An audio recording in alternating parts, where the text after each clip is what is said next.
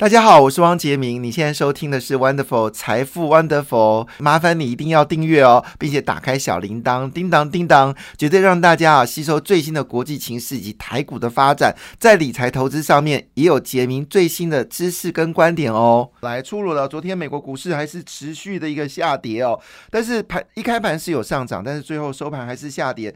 跟以前不一样的事情，这一次的纳斯达克呢，反而是跌幅最小的，主要是因为苹果是上涨的，苹果是上涨的。那么苹果公布业绩呢，其实它的出货速度够快，而且订单是不断增加，使得苹果的业绩呢，在市场预期会有大幅的一个增长。虽然苹果概念股在台股并没有发酵，其实上台股现在任何利多都变都不会发酵，就是台股就是呃闷头被打，因为昨天的台币呢已经。跌到三十一点九，这部分我们在之前就已经跟大家预告，台币呃基本上贬破三十二块是有必要的，但是我们的央行只升半码这件事情会令人有点忧虑哈。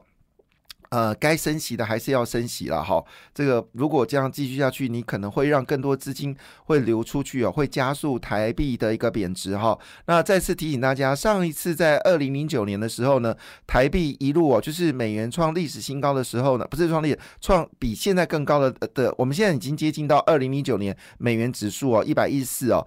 当时的台币呢是三十三块四啊，三十三块四，给大家一个参考。所以台币继续贬值，外资就会继续流出。台币美元越强，外资会流出哦。那一旦外资流出呢，最受打击的股票当然就台积电、联发科了。好，基本面好不好？好。那呃，会要不要卖？呃，外资不管基本面的，那么只要是。全球状况不良的情况之下，他们只有站在只有不会跟你考虑，哦，什么台积电的业绩成长百分之六十啊，或者联发科的。每个月的营收已经由衰退变成成长啊，他不会管你这件事情，先卖再说。所以可能未来这段时间里面，大家辛苦了，可能还是会呃承受来自于外资卖压哈。那这外资卖压已经影响到内资的这个动作，所以连内需市场股票也会跌哦。这是呃信心的问题哦，这是一个信心的问题。信心的问题是很难去做解释的。那这时候呢，国安基金已经正式宣布哦，绝对不容许台股下跌，但是。是国安基金只有区区的六千亿台币，它能够做什么事情呢？外资这一波已经卖出了一点二兆新台币哦，下半年估计应该再卖个几千亿，跑不掉。所以今年很可能会把在过去这个十年来哦，外资多买的股票可能都会卖掉。也就是说，因为 Q 一而进入台湾的钱，很可能在这一年哦，今年这一年呢，好，就是我们知道二零零八年开始这个。应该来说是二零零九年开始哦，量化宽松之后。那么总共有三次的量化宽松嘛，哈，印出了数兆美金。那这些多出来的钱呢，在全世界股票呢市场都有这个啊兴风作浪了，哈，就是也这是好事嘛，因为大家都有赚到。好，那这个部分呢，这个钱呢，在今年啊，很可能都会被抽离哦。所以外资卖出台股的力道基本上应该不会减弱，所以对于台积电、联发科来说，会承受很大的压力。因此，有些分析师认为说，这个钱呢，应该会在十一月。之前哦，会该卖卖完哦，所以已经有一个新的证券商叫里昂，不不是新的李正商，是有一个证券商叫里昂，他认为哦，在第三、第四季呢，哦，第四季呢，半导体就有机会哦反弹哦，主要来自于外资已经把。当时 Q 一这十几年多买台股的钱呢，基本上已经都撤离完毕了哈。那那还有退休金啊，基本上退休金的动作不会太大，它反而可能是逢低加码的机会是比较多。所以，我们这一波是来自于就过去十年的热钱啊所带走的一个钱，就像那个海啸。海啸要起身了之后，会把水给吸走。好，这是我们说的这个状况，所以啊，大家会比较辛苦一点点哦。好，那当然现在最关心的部分是来自于就是啊，礼拜五的时候呢，美国会公布核心物价指数哦，这是美国联准局最关心的一个数字哦。其实美国联准局对于利率部分呢，一直以来都非常关心这个数字，叫 PCE。好，就是消费者。物价核心指数，哈，呃，消费者核心物价指数，那在礼拜五就会公布，所以市场会有一点点的担忧，哈，这是可以被理解的，哈。那在这个整个，呃，就是那我们来看到底外资有多么害怕这一波股市哦，特别是对中国市场，昨天的上海 B 股哦。上海 B 股，好，就是外资可以买的股票啊。那么昨天是暴跌了七点六九个百分点，所以人民币的贬值会开始加速哦。那市场会担心一件事：如果人民币真的一旦贬破了七点二或七点三这个重要的关卡，会不会引爆亚洲货币的另外一波的这个？竞贬哦，现在已经是成为担心的一个状况。而这波亚洲货币的竞贬是日本先发动的哈，日本把日元一口气贬到了一百四十四块钱。那其实大家都很生气啊，日本这一波哦，就是就全世界有两个国家，一个叫美国。呃，美元升值，好以零为货，好，美国量化宽松也是以零为货嘛，哈，当时量化宽松让美元大幅的贬值，资金在全世界骚动。那现在美金大幅的升值，所以资金回流美国，好，那让美国股市下跌，来减少它 Q E 的一个减记的金额，因为你真的要把 Q E 钱减减记回来，那好几年呐。好几兆七兆呃四呃呃七兆吧七兆美金，你每个月只回收个一两千亿美金，你要回收到什么时候？但是股票一跌，好就把这些 Q E 所印出来的钱全部都跌掉了。好，这是那但是问题是跌掉之后你要补充资金啊，很简单啊，美元一走强，好那资金回流到美国了哈，制造业回流到美国，欧洲的钢铁业要到美国了，所以美国当然会笑纳全球的投资啊。好，从。从这个角度来看，中国就变成最大的受害者了。你看他对中国做什么事情？半导体不准投资，好，那你生产的这个生技医疗原料药，呃，原名药我不准你买，好，那这些厂商只好回去美国嘛。那这个纺织，好，不准买这个新疆做的，好，那当然这个资资金就遗留从。这个中国离开到台湾嘛，台湾的纺织业就默默赚这个钱呢。好，不准用这个中国的这个多晶系，那美国的太阳能板就有可能有机会来做生产，也帮了特斯拉嘛。呃，特拉斯，特斯拉好，特斯拉也做了太阳能的产业。好了，所以有一天可能他这个特斯拉也会决定在美国生产多晶系啊，这也不是不可能的事情。那所以就是说，美国正在处心积虑的将中国经济。掏空、掏弱，那这个情况下呢，也对于就是要你这个中国发展半导体呢，就花很多钱，是无功而返。好，所以种种一个状况来看呢，这个从昨天上海 B 股大跌七点六九个百分点，深圳 B 股大跌二点八二个百分点。韩国股市重挫三点零二个百分点来看的话，其实资金正在有效的去离开过去轻中的国家跟轻中国的产业，好，这是很明显的事情。韩国比台湾轻中，所以韩国股市跌的比台湾更凶。好，这合理的事情哈。那韩元跌得更凶，好，所以以这个角度来看呢，市场正有大幅度的改变哦。那日本股市也跌到二点六个百分点了。好，那在欧洲股市呢，倒反过来就是相对比较稳定哦。昨天英国股市呢。英镑重贬呢，就英国股市呢反反升了零点零三个百分点哦。亚洲股市全军覆没，那么印度在前天跌了一点七个百分点，昨天继续跌到一点六个百分点呢。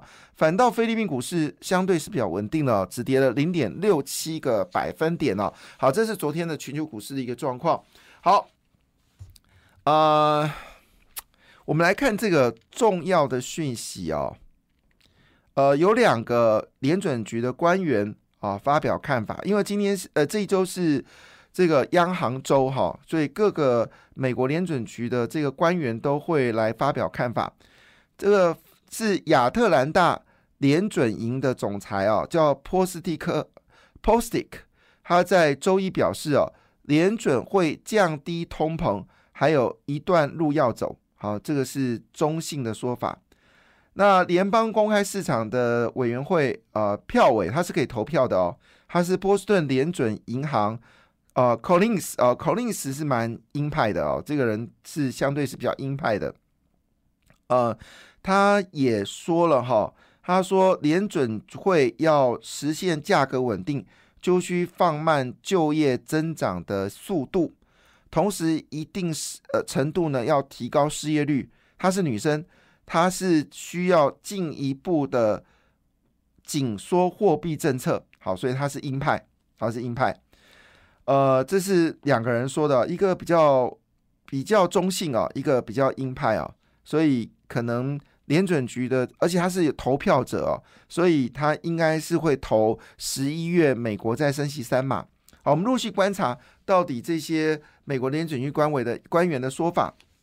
可是呢，有一位呃，宾州知名大学，呃，宾州大学，宾州大学是好学校哈，宾州大学是就是呃，也是常春藤联盟哦。学费很贵哦，能够念宾州大学的学生也是非常了不起啊。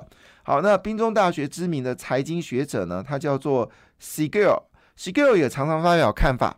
呃，他呃就是 Jeremy Skill，他痛批美国联准局哦犯下了百年历史最大的政策错误，会酿成经济大衰退哦。这是世界自世界银行哦警告。呃，其实不是警告，它是温和的提醒哦。美国这次过激的升息呢，会从让全球承受啊很大的灾难。也就是说，美国为了自己这个国家哈，他不惜哦把这个全球的经济呢引导进入衰退哦。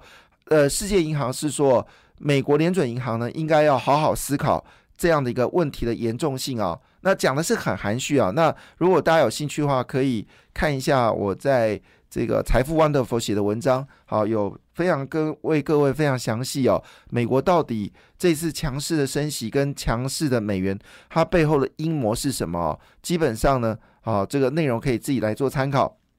好，那这是宾大华顿商学院的教授，华顿商学院是全球跟哈佛可以竞争最棒的商学院哦。的教授呢，Skill 他接受 CNBC 的访问说，与你一年前不一样哦。费的呢，这次又失失策了哈。不同的是，这次的错误呢，可能是费的，就是美国联准局一百多年来最严重的失误。Scale 进一步的指出哦，其实通膨早就已经降温了，而联准局竟然并没有掌握此一状况，激进的升息。事实上，呃，之前已经有经济学者哈，呃，包括了就是特斯拉老板哈，都说了一件重话，他说，美国这样的升息不但不不但哦是直接把通膨给消灭哦，甚至呢会带领美国走向通货紧缩。那通膨的严重性没有通膨没有紧缩的严重性更重要。紧缩就是明年的价格，明天的价格会比现在更便宜，那会使企业不愿意再投资哦。那因为东东西会越便宜，我干嘛买嘞？好，通常这个情况下你要。你要做的事情是要付出更大的财政支出哦，来弥补所谓的就是通货紧缩。通货紧缩会比通货膨胀更可怕。那是特特斯拉呃的总总呃这个主席了呃马斯克就警告美国联准局这样做的话呢，会引发全球的一个通缩的灾难哈。所以这位 Skill 呢就说，他说呢，呃，我真的搞不懂哦，美国联准局在做什么。货币政策已经过度紧缩了。那么 s k i l l 是痛批哦，美国联准局过去两年的失误呢，肯定可以排上一百一十年历史最这几大。债务外务齐涨的时候呢，费的政策是过度宽松，这是指的是去年哈。去年我们其实就已经警告，在我们这个节目上面就警告了，其实通膨有起来啊。当时呃，美国联准局鲍尔呢，竟然说了这么一句话，说通膨会消失掉，所以他没有。记得哦，他当时在去年十一月这么说的。他说，通膨一定会自然的消失掉，他没有必要做进一步紧缩的动作。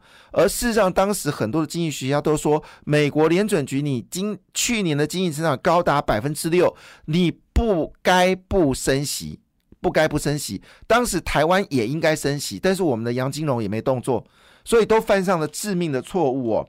那这个 s k i l l 就说，去年你早该升息，你不升息。现在升息升过头，你还继续升，而且还预告说十一月份你还要再升三码，这是折腾全世界啊！那喜克有金说哦，现在商品价格飙涨的时候，这个美国联准局鲍尔说，我们没有看到通膨，一点都没有，这是去年十一月讲的哈。所以换个角度来说，现在油价已经跌了，房屋价格已经下跌了，你还在升息在干嘛？所以我想这个。美国鲍尔哈，他要对付中国的力道应该是非常强劲，有提供做参考。感谢你的收听，也祝福你投资顺利，荷包一定要给它满满哦。请订阅杰明的 Podcast 跟 YouTube 频道财富 Wonderful，感谢谢谢 Lola。